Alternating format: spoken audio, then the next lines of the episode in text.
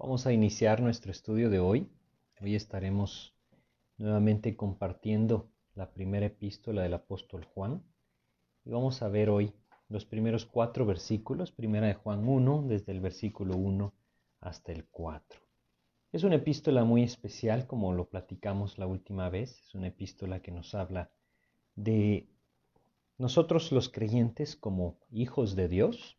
Se dirige precisamente a los hijitos. Es una expresión que sucede muchas veces en esta epístola y que nos da una idea clara de que el Señor se está dirigiendo por mano del apóstol Juan, pues a cada uno de aquellos que han puesto su fe en Jesucristo como su Salvador y que a través de esa fe pues han venido a ser parte de esa familia de nuestro Señor. Es una epístola que nos habla mucho acerca del amor, lo vamos a ver, es una epístola que nos habla de la vida eterna, que nos habla de la comunión y también nos habla de algo que Dios anhela que nosotros conozcamos. Y hoy vamos a ver pues eh, en esta primera parte de, de primera de Juan, en el capítulo 1 desde los versículos 1 al 4, cómo Dios nos da una exhortación, cómo Él pone una invitación aquí, más que una invitación realmente es algo que nos puede despertar a través del Espíritu de Dios a buscar esa comunión profunda con Él que nos lleve a vivir una vida de gozo, una vida de deleite. Es así como lo vamos a estar viendo. Así es que vamos a iniciar y le vamos a pedir a Dios que nos guíe por medio de una oración y así poder comenzar. Vamos a orar. Amado Padre, te agradecemos esta oportunidad que tú nos estás dando hoy de poner nuestros ojos en tu palabra, Señor. Te queremos pedir tu ayuda, Señor, para que estemos atentos a tu voz, estemos atentos a tu palabra, Señor, y que a través de esta enseñanza tú puedas alentar nuestros corazones a buscar esa comunión verdadera contigo, Padre. Guíanos, Señor bendito, te lo pedimos en el nombre de Jesús. Amén. Bueno, pues estamos entonces en Primera de Juan. Nuevamente es una epístola muy especial que nos habla acerca de aquellas cosas que nuestro Señor Jesucristo es. Hemos visto algunas de ellas. Eh, si por ejemplo repasamos rápidamente, encontramos en el capítulo 1, versículo 1, que a él se le llama el verbo de vida. En el versículo 2 se le llama la vida eterna. Si nosotros vamos un poco más adelante y vamos hasta el capítulo 4, nosotros leemos en el versículo 8 lo que Dios es y nos dice que Él es amor. Y vamos a ver cómo cada una de estas cosas se expresa y cómo cada una de estas cosas puede ser algo tan maravilloso en la vida de aquel que las apropia por la gracia de Dios. Es eso anhelo que nosotros aprendamos a vivir en su gracia y que reconozcamos que su amor y su vida expresada en nosotros tiene que ver con su gracia. Hay cosas maravillosas que nosotros tenemos desde el momento que venimos a nuestra vida en Cristo y debemos reconocer que por sobre todas las cosas tenemos una salvación maravillosa. Pero esa gracia se extiende mucho más allá de la salvación y también busca que nosotros disfrutemos de una comunión, una comunión verdadera con el Señor. Platicábamos eh, en el estudio anterior cómo esta palabra es muy mal entendida en algunos casos. La comunión no tiene que ver con algún rito religioso, no tiene que ver con algún aspecto religioso. La palabra comunión es la palabra koinonía, que habla de una, una relación de intimidad, una vida compartida con otra vida, que ambas hacen una. Ese es el significado y eso es lo que el Señor nos está llamando a experimentar a través de una búsqueda incesante de la palabra del Señor y de nuestro caminar con Él. Así es que, pues para empezar esta epístola, debemos reconocer que el apóstol Juan es un apóstol que pues experimentó muchas cosas.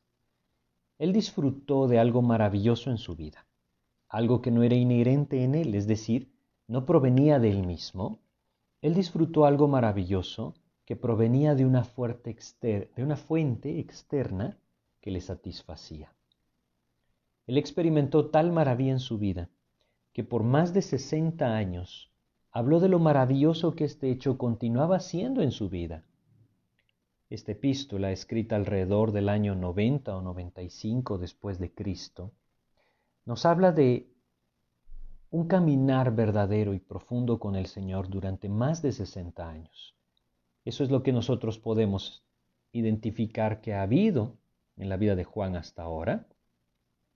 Y debemos reconocer entonces que de alguna otra forma nuestro corazón también debe anhelar esa comunión. Les decía entonces, el apóstol Juan experimentó tal maravilla en su vida que por más de 60 años habló de lo maravilloso que este hecho continuaba siendo en su vida. Ahora en el tiempo cercano a su partida de este mundo, inspirado por el Espíritu Santo, Juan anhela extender esa invitación a cada uno de nosotros, para que nosotros también podamos experimentar esa maravillosa gracia que Él recibió. Esa maravillosa gracia que le llevó a disfrutar de una maravillosa y profunda comunión con su Señor, nuestro Señor Jesucristo.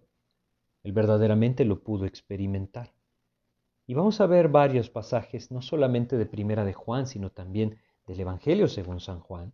Y vamos a empezar con Juan 14, versículo 23. En Juan 14, versículo 23, nosotros leemos lo siguiente. Juan capítulo 14, en el versículo 23. El Señor Jesús dijo esto. Respondió Jesús y le dijo, El que me ama, mi palabra guardará. Y mi Padre le amará y vendremos a Él y haremos morada con Él. Eso es lo que Él pudo experimentar. Eso es lo que Él anhela que nosotros también podamos conocer. Y mi Padre le amará y vendremos a Él y haremos morada con Él. Esa presencia maravillosa de Dios, esa seguridad de la presencia de Dios, pero más que una seguridad intelectual, es esa llenura en el corazón de saber que el Señor me ama y está en mí. No a través de lo que yo logré, sino porque Él decidió derramar su gracia sobre cada uno de nosotros a través de haber venido a la fin Jesucristo. Eso es lo que Él anhela que nosotros conozcamos también. Nuevamente, esa maravillosa gracia que le llevó a disfrutar de una maravillosa y profunda comunión con su Señor, nuestro Señor Jesucristo. Eso es lo que Él está expresando acá, y a lo que nos invita a cada uno de nosotros por medio de esta epístola de Primera de Juan. En primera de Juan 1, si regresamos a la epístola, en el versículo 3 vamos a leer la segunda parte del versículo, desde el punto y coma, en donde dice, y nuestra comunión verdaderamente es con el Padre y con su Hijo Jesucristo. Les decía, esta palabra comunión no solamente habla de un conocimiento o de una relación fría, vana, lejana, no. Esta palabra habla de algo íntimo. Cuando Él dice, nuestra comunión verdaderamente es con el Padre y con su Hijo Jesucristo. Él sin duda tiene en mente lo que él mismo ha vivido y como en Juan 14, 23 lo leímos, es algo que cada uno de nosotros puede experimentar, puede vivir en el amor del Señor siguiendo su palabra. Mi Padre le amará y vendremos a Él y haremos morada con Él. Esto es lo que Juan ha vivido hasta ahora y eso es lo que Él anhela que nosotros seamos participantes también. Es por eso que en esta hermosa epístola de Primera de Juan, Juan va directo al punto importante. Y en los primeros cuatro versículos, Él nos lleva de la mano aquello que Él pudo conocer en esa profunda comunión con Jesucristo. Vamos a leer estos primeros cuatro versículos y luego pues, vamos a regresar a ver cada uno de ellos de forma eh, detenida. Primera de Juan 1 del 1 al 4 dice, lo que era desde el principio, lo que hemos oído lo que hemos visto con nuestros ojos, lo que hemos contemplado y palparon nuestras manos tocante al verbo de vida. Porque la vida fue manifestada y la hemos visto y testificamos y os anunciamos la vida eterna, la cual estaba con el Padre y se nos manifestó.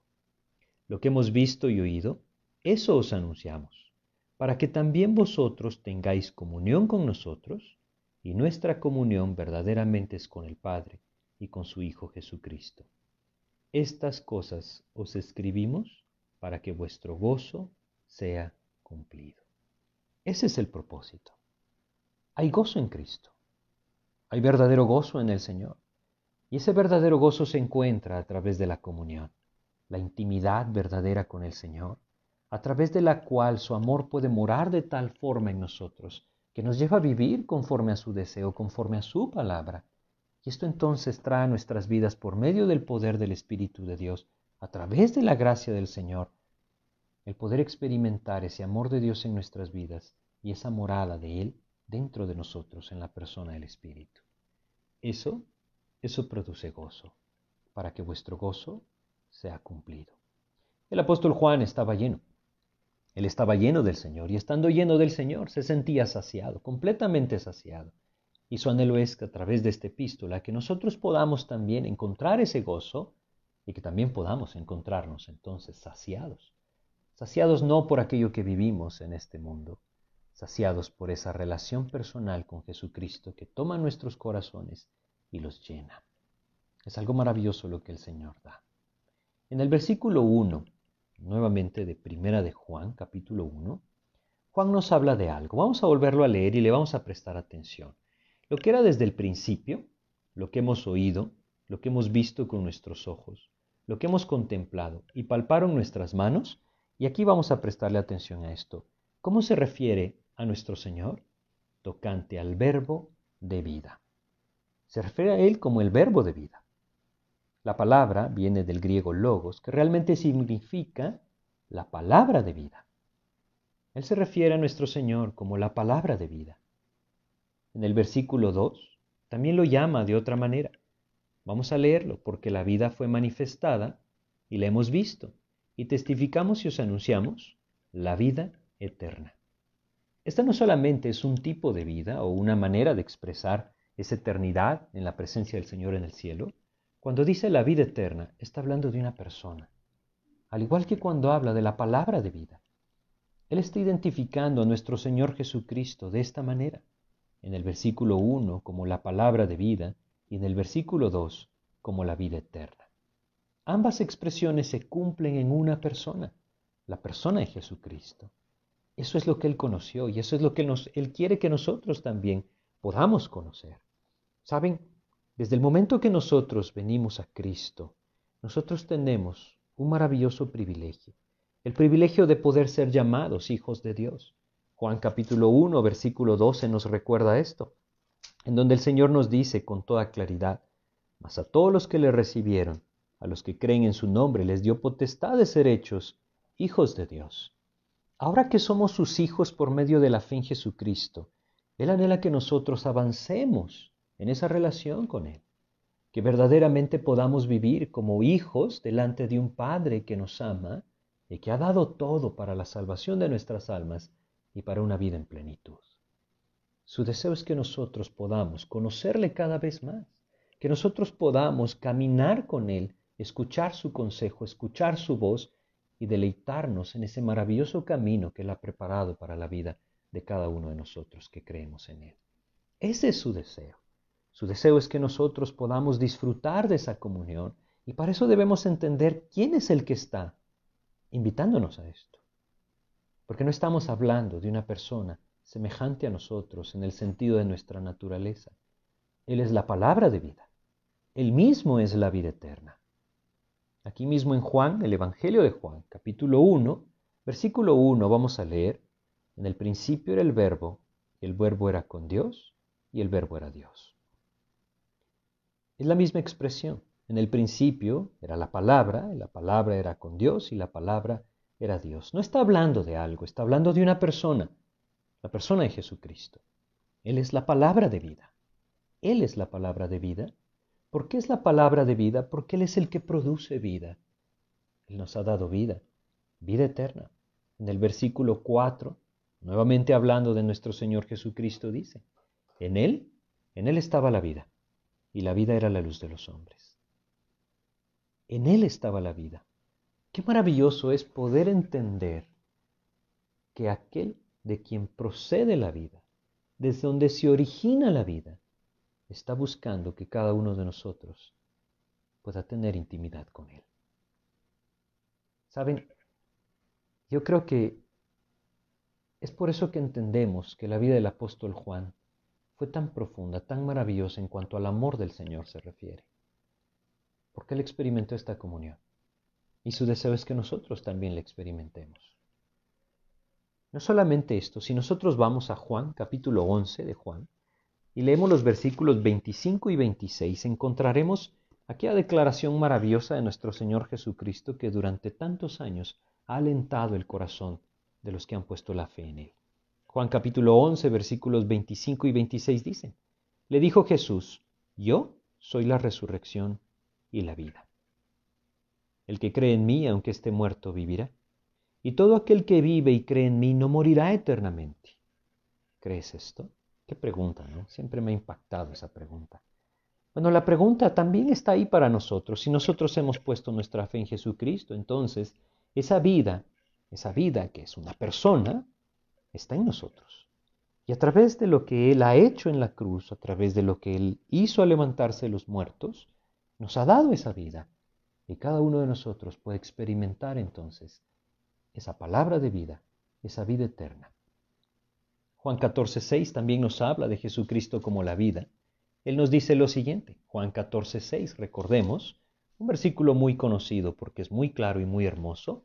Jesús le dijo, yo soy el camino y la verdad y la vida. Nadie viene al Padre sino por mí.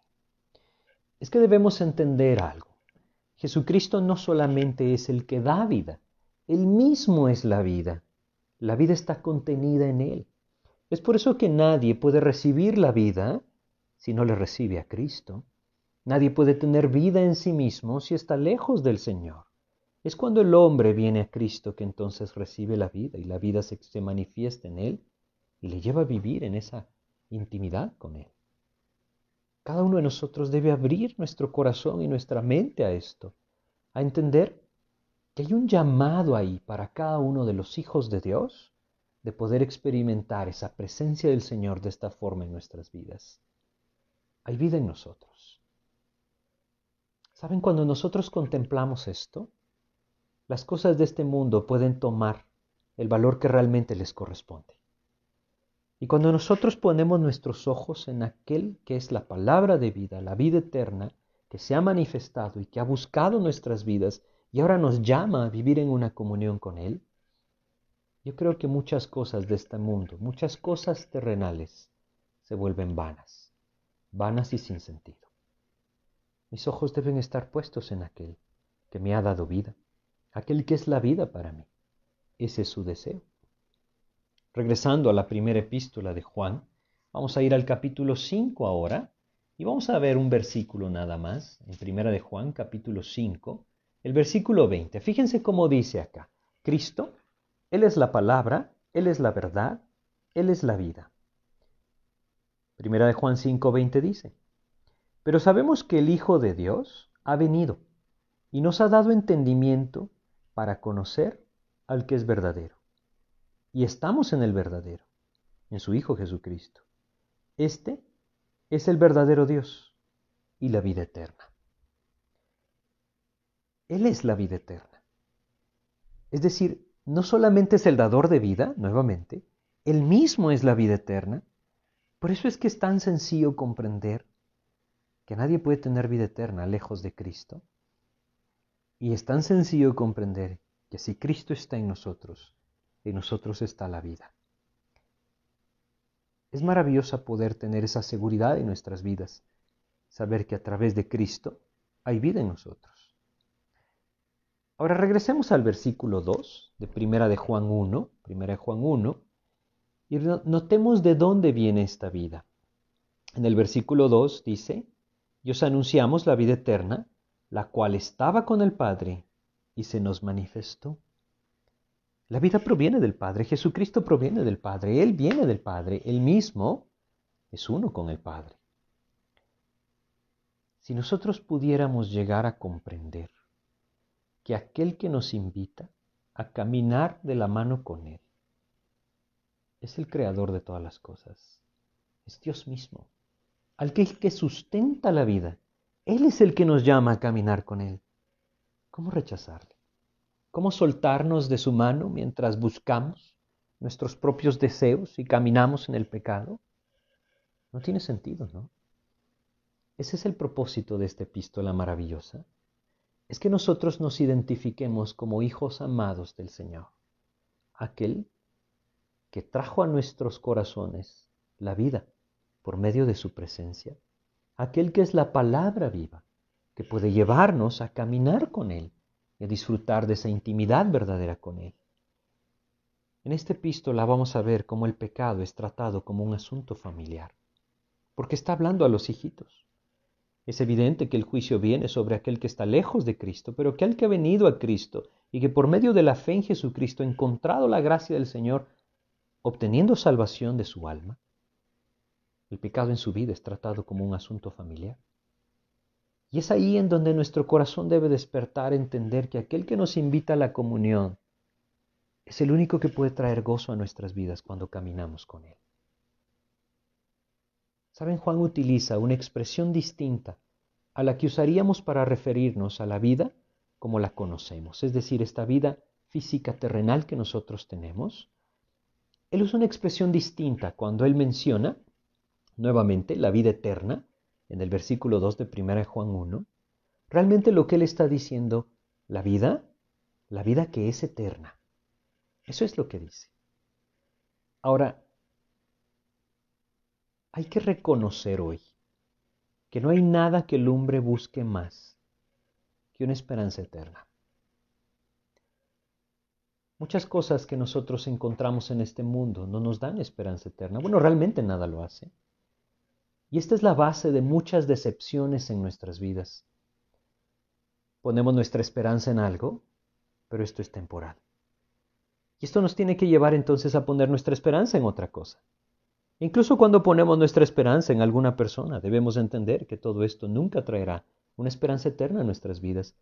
Y Dios nos ha dado un alma eterna. Es ahí en donde nosotros debemos despertar a esto. Lo único que puede traer esa llenura al corazón es aquel que representa, aquel que es la vida eterna. Es una característica, no de tiempo, sino de cualidad. Así es la vida del Señor. Es para siempre. Él es una esperanza eterna. Esta esperanza eterna solamente se encuentra en Cristo.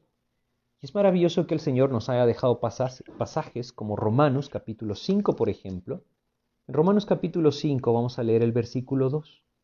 Fíjense cómo Él nos explica, cómo Él nos indica que hay una esperanza eterna en la persona de Cristo. En Romanos capítulo 5, versículo 2 nosotros leemos lo siguiente, Romanos 5, 2. Por quien también tenemos Está hablando de Jesucristo, evidentemente, ¿no? Por quien también tenemos entrada por la fe a esta gracia, en la cual estamos firmes y nos gloriamos en la esperanza de la gloria de Dios. Hay una esperanza eterna en Cristo. Es la esperanza de la gloria de Dios. Una esperanza que puede satisfacer cualquier corazón. No hay nada que el hombre busque más que una esperanza eterna en su vida. Algo firme, un ancla firme para su alma. Esta la encontramos en aquel que es la vida eterna, Jesucristo mismo. Y esto como dice este pasaje de Romanos 5.2, nos debe llevar a comprender que es por medio de él que tenemos entrada por la fe, esa es la manera en que se apropia, a esta gracia. Eso es lo que obtenemos. Eso nos debe llevar a gozarnos. Eso nos da una esperanza eterna, una esperanza de algo que nunca perderemos, porque es por gracia. Algo que nos debe llevar a meditar en nuestro corazón y a rendirnos a sus pies, evidentemente. En Romanos capítulo 8, vamos a leer dos versículos de Romanos 8, versículos 22 y 23. Romanos 8, versículos 22 y 23 dice, fíjense cómo, cómo expresa esto, y esto nos habla claramente de que el mundo entero busca este tipo de esperanza. Romanos 8, 22 y 23 dice, porque sabemos que toda la creación gime a una, y aún está con dolores de parto hasta ahora. Y no solo ella, sino que también nosotros mismos, que tenemos las primicias del Espíritu, nosotros también gemimos dentro de nosotros mismos, esperando la adopción, la redención de nuestro cuerpo. Pero hay una maravillosa esperanza en la seguridad que Cristo trae, porque Él es la vida eterna. Él trae eso a nuestras vidas y es lo único que nos puede saciar. Juan lo encontró. Él encontró esa esperanza en su vida y nunca se separó de ella. Juan era el más joven de los apóstoles. Juan era aquel joven que se acercó a él y se recostaba en su pecho. Juan era aquel joven que se sentía amado por el Señor.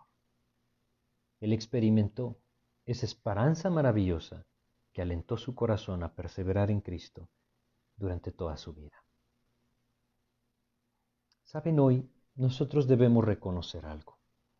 Nada en el mundo puede dar a la vida de los hombres significado. El hombre lo ha buscado durante mucho tiempo y pone sus ojos en la ciencia, pone sus ojos en las filosofías, en el pensamiento humano, pone sus ojos en tantas cosas. Pero esta vida carece de significado a menos que haya una esperanza eterna.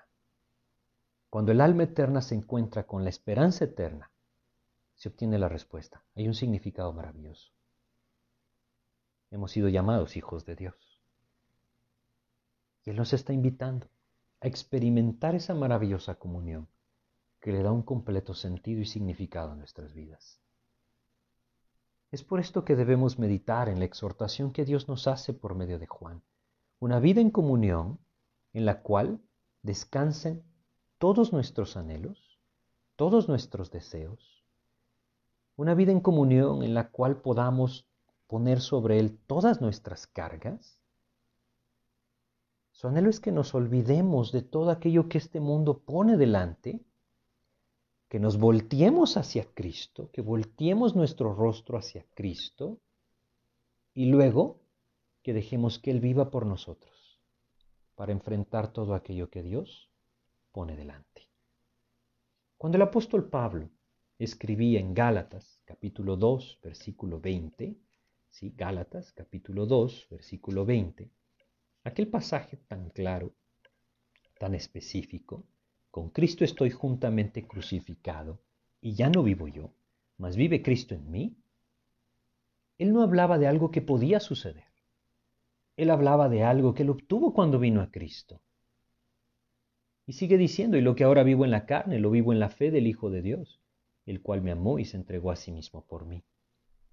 Es algo que nosotros tomamos cuando venimos por la fe a Jesucristo. Pero debemos reconocer que a menos que vivamos en esa comunión, como les repito, que nos lleve a descansar todos nuestros anhelos, todos nuestros deseos, a poner nuestras cargas sobre Él, que nos lleve a quitar nuestros ojos de todas las cosas que este mundo pone delante de nosotros y nos lleve a voltear nuestro rostro hacia Cristo, a menos que vivamos y busquemos esa comunión, nosotros perderemos de vista Gálatas 2.20. Y tomaremos nuestra vida y la intentaremos vivir. Ahí estaremos desechando todo aquello hermoso que el Señor puede traer a nuestro corazón. El vivir en el amor del Señor es vivir contemplando su rostro. Él anhela que nosotros vengamos a sus pies, derramemos nuestro corazón ante Él, para que entonces Él tome nuestras vidas, Él la viva y haga su perfecta voluntad. Él anhela que vivamos contemplando su rostro. Es ahí donde encontramos el verdadero gozo, en la verdadera comunión.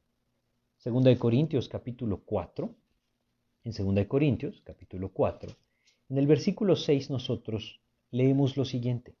Segunda de Corintios 4, 6 nos dice, porque Dios, que mandó que de las tinieblas resplandeciese la luz, es el que resplandeció en nuestros corazones, para iluminación del conocimiento de la gloria de Dios en la faz de Jesucristo. ¿Saben? Él dice, es el que resplandeció en nuestros corazones. A través de su Espíritu, Él ilumina el conocimiento del creyente, el corazón del creyente, para que pueda llegar a ver la gloria de Dios en la faz de Jesucristo. Muchas veces nosotros, quizá leer aquel momento, que también vamos a leer más adelante, de la transfiguración, cuando Cristo resplandeció su rostro, sus ropas fueron blancas, Quizá podemos llegar a pensar, si yo hubiera estado ahí, qué hermoso hubiera sido ver esa gloria. ¿Cómo volverme atrás después de ver esto? Hoy nosotros podemos vivir en esa comunión. Su Espíritu está en nuestro corazón. El llamado del Señor es a contemplar la gloria de Dios en la faz de Jesucristo. Y Él mismo nos dice que Él es el que resplandece dentro de nosotros para poder hacer esto posible. Para que yo me encuentre con mi Señor y me deleite y pueda experimentar lo que Juan me está describiendo. Cuando nosotros llegamos a una comunión verdadera y profunda con el Señor, podemos palparle. Si hoy los creyentes viviéramos en esa intimidad, no solamente nuestra vida fuera diferente, nuestra influencia fuera diferente, nuestros hogares fueran diferentes, nuestros propósitos fueran completamente distintos. Él nos llama a despertar. Saben, vivimos tiempos muy especiales, tiempos tiempos finales. Es evidente. Y estamos viviendo un tiempo en el que el Señor nos da una oportunidad de volvernos a su gracia, de volvernos a experimentar ese primer amor, para que entonces nuestras vidas estén en sus manos y Él lleve a cabo su plan. Les decía, vida eterna. Vida eterna, como 1 Juan 1.2 nos dice, no expresa su característica en cuanto a la duración de esta vida, sino el tipo de vida que Él nos quiere dar. Es una vida que permanece. Eso es lo que Él anhela en nuestro corazón. Juan ha vivido de una forma cercana a aquel que es la vida. Y Él quiere transmitir las verdades de aquel que le llevó al deleite de su corazón.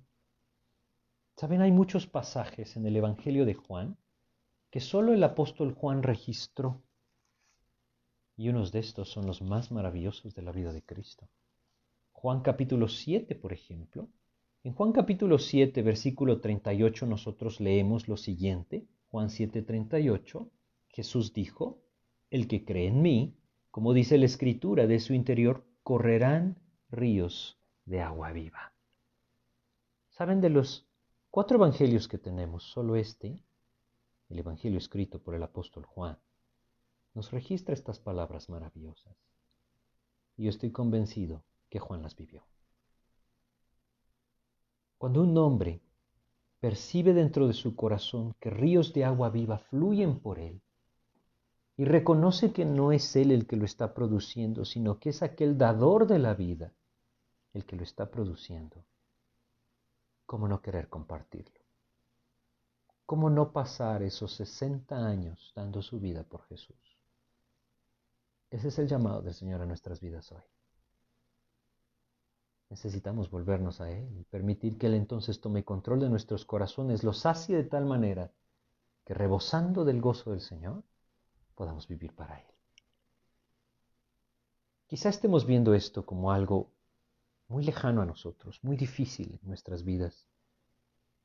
Reconozcamos que todo esto es por gracia, que nadie es merecedor y nunca lo llegará a ser, que nadie lo puede alcanzar por sí mismo. No se trata de cumplir las reglas, de vivir sin equivocarnos, se trata de poner nuestros ojos en aquel que es nuestro fiel creador y buscar esa intimidad con Él.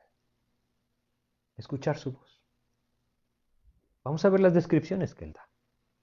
Él indica lo que Él vivió. Y es por esto que inicia contándonos acerca de aquel que era desde el principio. Vamos a regresar a primera de Juan 1.1 y vamos a ver estos versículos, ¿sí? Juan, primera de Juan 1.1 dice entonces lo que era desde el principio. ¿A qué se refiere esto de lo que era desde el principio? Es evidente que Él está hablando de nuestro Señor Jesucristo. Él nos cuenta acerca de aquel que era desde el principio. Este principio evidentemente no se refiere al principio de la vida de Juan, no, ni tampoco se refiere al principio de la vida encarnada de Cristo, ahí en el pesebre en Belén, no. Es evidente que este principio se refiere a aquel principio antes de la creación del mundo. Aquel principio mencionado en Génesis capítulo 1, versículo 1, en donde Dios nos dice, en el principio, ese principio, antes de la creación, ese principio en el cual nosotros podemos ver a Cristo en Juan capítulo 1, nuevamente regresemos al Evangelio de Juan, capítulo 1 del Evangelio de Juan, versículos 1 al 3, el Señor nos enseña y nos dice, primera, en Evangelio de Juan, capítulo 1, versículo 1 al 3 dice, en el principio Es el mismo principio. Era el verbo y el verbo era con Dios y el verbo era Dios. Este, es decir, Jesucristo, era en el principio con Dios. Y aún añade el versículo 3, todas las cosas por Él fueron hechas, y sin Él nada de lo que ha sido hecho fue hecho. Cristo estaba en el principio con Dios, Él mismo fue el creador, como lo leemos en el versículo 3.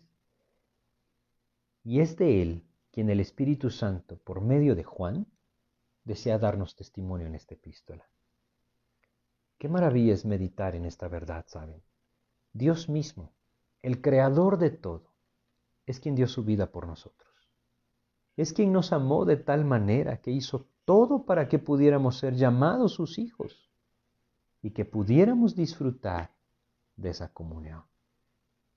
Juan, al igual que los otros apóstoles, lo vieron, lo oyeron, lo contemplaron y lo palparon. Eso es lo que leemos en Primera de Juan 1.1. Regresemos. Primera de Juan 1.1 dice, lo que era desde el principio, lo que hemos oído, lo que hemos visto con nuestros ojos, lo que hemos contemplado y palparon nuestras manos tocante al verbo de vida. Juan lo oyó. Él nos dice lo que hemos oído. Él oyó y al oírlo encontró en él la vida. En Juan capítulo 5, versículo 24, el Señor Jesús lo dijo de una forma muy sencilla, muy clara. Juan 5, 24 nos dice, el Evangelio de Juan, de cierto, de cierto os digo, el que oye mi palabra, el que oye mi palabra y crea el que me envió, tiene vida eterna. Y no vendrá a condenación, mas ha pasado de muerte a vida. ¿Saben? Él escuchó, él oyó, y al oír encontró la vida. Nosotros debemos recordar que el Señor Jesús repitió muchas veces una expresión. Una expresión que nosotros debemos aprender a prestarle atención, una expresión que nosotros debemos recordar constantemente, porque de alguna forma es algo que muchas veces pasamos por alto. Si nosotros, por ejemplo, regresamos a Mateo capítulo 11, versículo 15, leemos lo siguiente. Mateo 11, 15 nos dice, el que tiene oídos para oír, oiga. Hoy todas las personas tienen oídos, ¿no? Evidentemente, pero no están escuchando la voz del Señor. Nosotros que estamos en Cristo, ¿estamos escuchando su voz? ¿Estamos escuchando su palabra? Juan lo oyó, y al oírlo, su corazón se sació, su corazón se llenó. No solamente encontró vida eterna, encontró el sentido de su vida. Aquel que era desde el principio, el Dios creador de todo, fue manifestado a los hombres por medio de su Hijo. Es por eso que en primera de Juan 1.1 no solamente nos dice que lo oyó, sino que también lo vio. ¿Qué pudo ver en él? Si vamos al Evangelio de Juan nuevamente y leemos en el capítulo 1 del Evangelio de Juan, Juan capítulo 1. Vamos a leer dos versículos, el versículo 14 y el versículo 18. Fíjense lo que dice. Juan 1.14, y aquel verbo fue hecho carne y habitó entre nosotros, y vimos, ¿qué vieron? Su gloria. Gloria como del unigénito del Padre, lleno de gracia y de verdad. Vieron la gracia y la verdad que provenían de Jesucristo. En Juan 1.18 nos dice también, a Dios nadie le vio jamás. El unigénito Hijo que está en el seno del Padre, Él le ha dado a conocer. Es a través de Cristo que el hombre puede conocer a Dios. Ellos le vieron, ellos le oyeron, ellos estuvieron ahí. Nadie le contó a Juan lo que Jesucristo dijo. Nadie le contó a Juan lo que Jesucristo hizo. Él mismo lo oyó, él mismo lo vio y ahora quiere darnos a conocer la vida que en él encontró. En Juan capítulo 3, el Evangelio de Juan capítulo 3, versículos 14 y 15, nosotros leemos, y como Moisés levantó la serpiente en el desierto, así es necesario que el Hijo del Hombre sea levantado, para que todo aquel que en él cree no se pierda, mas tenga vida eterna. El ejemplo era muy sencillo. El pueblo volteaba a ver hacia la serpiente y obtenía vida. Hoy el mundo ha fallado en ver a Jesús. Si nosotros le hemos visto y hemos obtenido vida a través de la fe en Él, necesitamos seguirle viendo. Necesitamos seguirle escuchando. Nuestros oídos deben estar abiertos a su palabra, nuestros ojos deben estar abiertos a su vida. Es a través de esto que Juan lo conoció y disfrutó. El Señor nos, nos llama a lo mismo. Juan estuvo ahí cuando Cristo multiplicó los panes y los peces. Él estuvo ahí cuando Jesús calmó las aguas. Estuvo ahí cuando Jesús caminó sobre las aguas. Juan mismo, junto con Pedro y Jacobo, vieron y oyeron la gloria de Jesucristo. En Lucas capítulo 28, nosotros leemos este pasaje maravilloso. Vamos a leer algunos versículos de Lucas 28. Fíjense cómo, cómo Dios nos dice.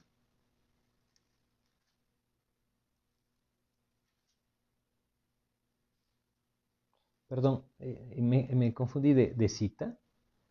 Vamos a, leer Lucas 9, ¿sí? Lucas 9 es desde el versículo 28, ¿sí? Lucas 9, 28.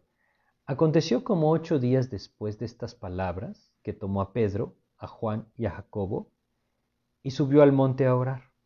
Bueno, este es el momento de la transfiguración. Y fíjense lo que dice. Y entre tanto que oraba, la apariencia de su rostro se hizo otra y su vestido blanco y resplandeciente. Ahora vamos a brincarnos algunos versículos y vamos a ir al 32.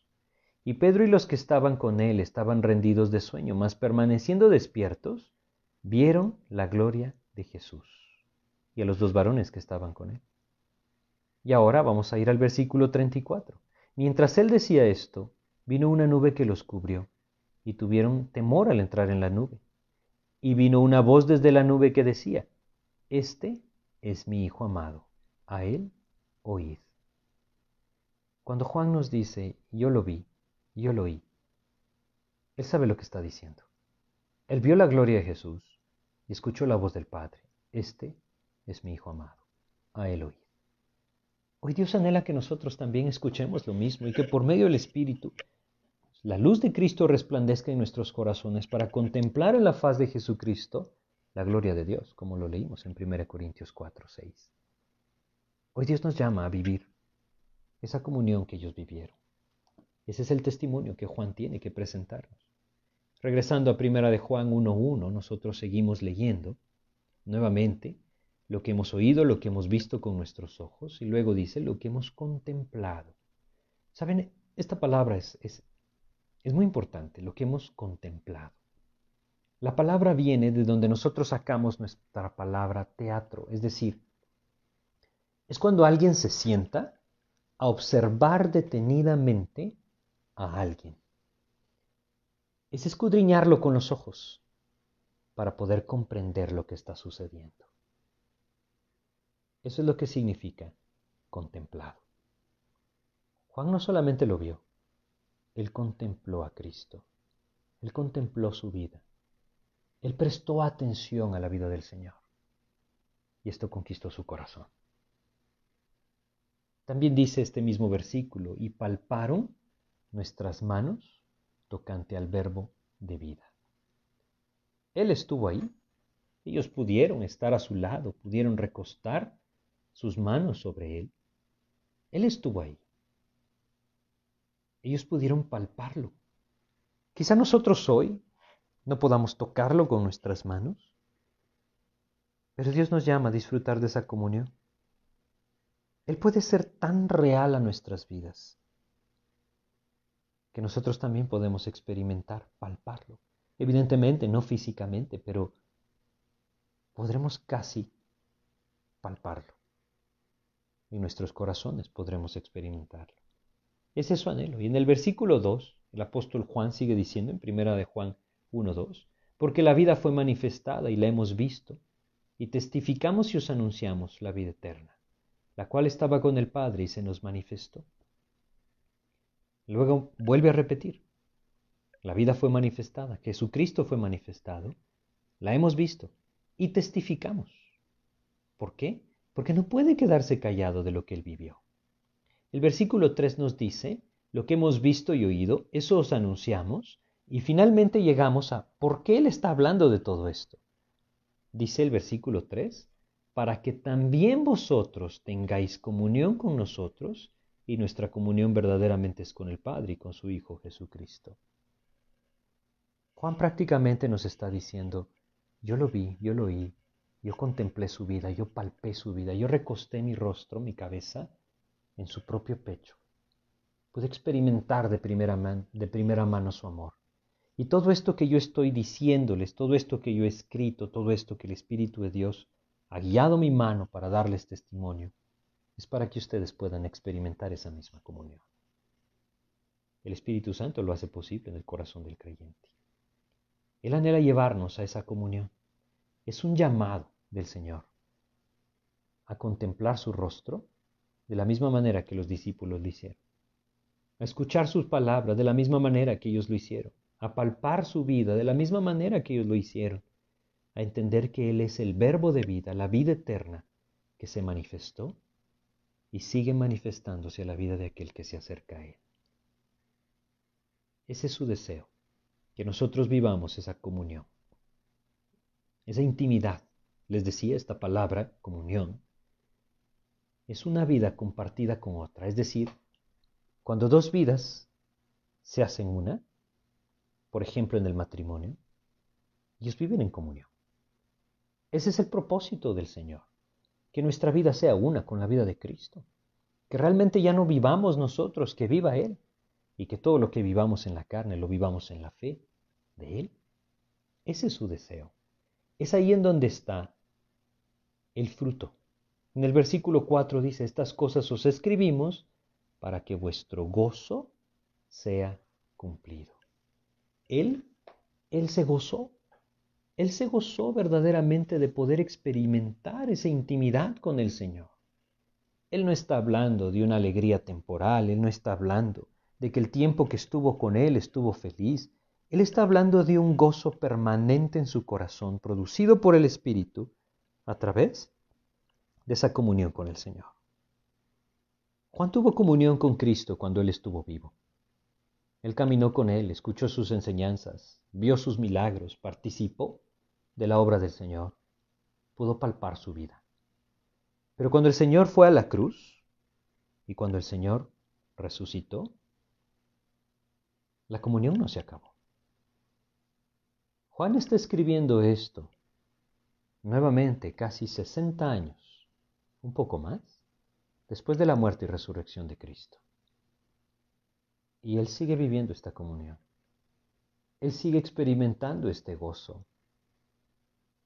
Ahora no podemos pensar que esto dependía de las circunstancias en las que Juan se encontraba.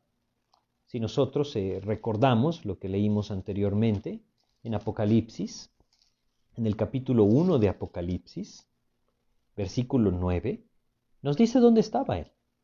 Yo, Juan, vuestro hermano y copartícipe vuestro en la tribulación, en el reino y en la paciencia de Jesucristo, estaba en la isla llamada Patmos, por causa de la palabra de Dios y el testimonio de Jesucristo. Y entonces nosotros podríamos preguntarnos, Juan, ¿de qué gozo me hablas? ¿De qué gozo nos hablas? estando preso en esta isla llamada Patmos. Un lugar terrible. Era una isla de la muerte, es decir, aquel que iba ahí no regresaba de ahí. ¿Cómo puede hablarnos de gozo en esta condición? Porque el gozo no dependía de aquello que había fuera de su vida, el gozo dependía de aquel que moraba dentro de su vida, la vida eterna, la palabra de vida. Él mismo moraba dentro de él y llenaba su corazón de gozo. El poder cerrar nuestros ojos y llegar a la presencia de Dios por medio de una oración es algo que puede producir un profundo gozo. El ir a su palabra y experimentar el amor de Cristo, el escuchar sus enseñanzas, ver cómo el Espíritu de Dios toma control de nuestra mente y nos rinde a sus pies. Eso es gozo. Ese es el gozo al que el Señor nos llama. Ese es el deseo de su corazón, que nosotros podamos experimentar este verdadero gozo. Un hombre escribió acerca del gozo lo siguiente. El gozo es algo muy profundo, algo que afecta completamente nuestra personalidad. Solamente hay algo que puede darnos este verdadero gozo y esto es contemplar al Señor Jesucristo. Él satisface nuestra mente, satisface nuestras, nuestras emociones, Él satisface todo deseo de nuestro corazón. Él y su maravillosa salvación incluyen no solamente su personalidad, sino que incluyen todo lo que necesito para estar completo.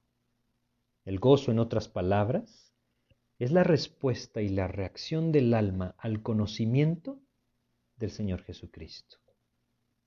Eso escribe Martin Lloyd Jones. Ese es el gozo del que el Señor habla.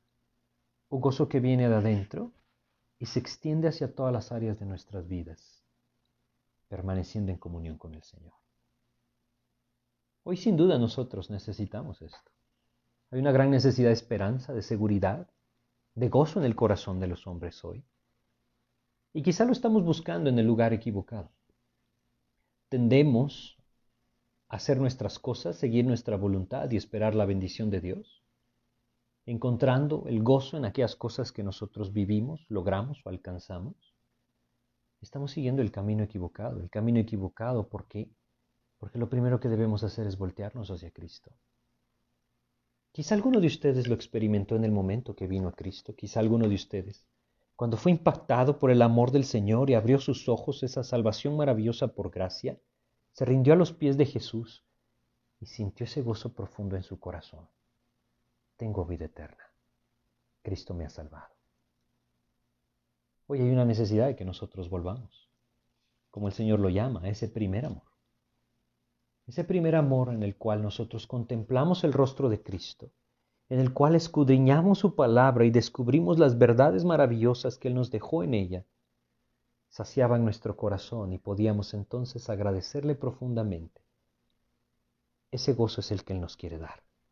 Y este solamente se encuentra en la comunión. Una intimidad verdadera con el Señor, oyendo su palabra, contemplando su rostro, palpando su vida. El Espíritu de Dios lo puede hacer posible en nosotros al llevarnos a su palabra y experimentar esa comunión. Una de las cosas que nosotros debemos reconocer en nuestras vidas es la necesidad de abandonar nuestro propio camino y seguir a Jesús. Si nosotros no pasamos por ese altar de bronce en el que ponemos nuestras vidas como un sacrificio vivo, para luego continuar esa fuente de bronce que representa la palabra de Dios en el camino que el sacerdote seguía la comunión. Nunca encontraremos la comunión. Debemos dar ese paso. Muero a mí, Señor, y busco tu palabra. Cuando el Señor me muestra en su palabra mi pecado, lo confieso y busco limpieza, que me permite entonces entrar esa comunión con el Señor. Hoy hay una necesidad de volvernos a esto. Y hasta que nosotros no lo apropiemos, no experimentaremos entonces el verdadero gozo del Señor. Estas cosas os escribimos para que vuestro gozo sea cumplido. Busquemos esa comunión y el gozo vendrá. Vamos a terminar con una oración. Te agradecemos, Padre, la oportunidad que tú nos das de recordar que tú estás ahí, Señor, deseoso de que nosotros nos acerquemos a ti para que tú, Señor, como ese Padre amoroso que eres, nos puedas tomar en tus brazos, saciarnos, mi Dios, y llevarnos al gozo profundo de la comunión. Líbranos, mi Dios, de que nuestros ojos sigan puestos en las cosas de este mundo. Líbranos, Señor, de todas aquellas distracciones que nos privan de pasar tiempo contigo, Señor.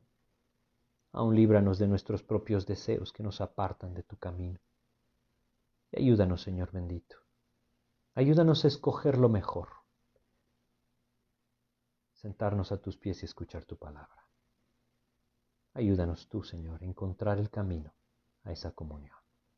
Te agradecemos y te pedimos en el nombre de Jesús. Amén, Señor. Pues muchas gracias. Si Dios nos permite, en nuestro próximo estudio continuaremos con Primera de Juan. Que Dios les bendiga.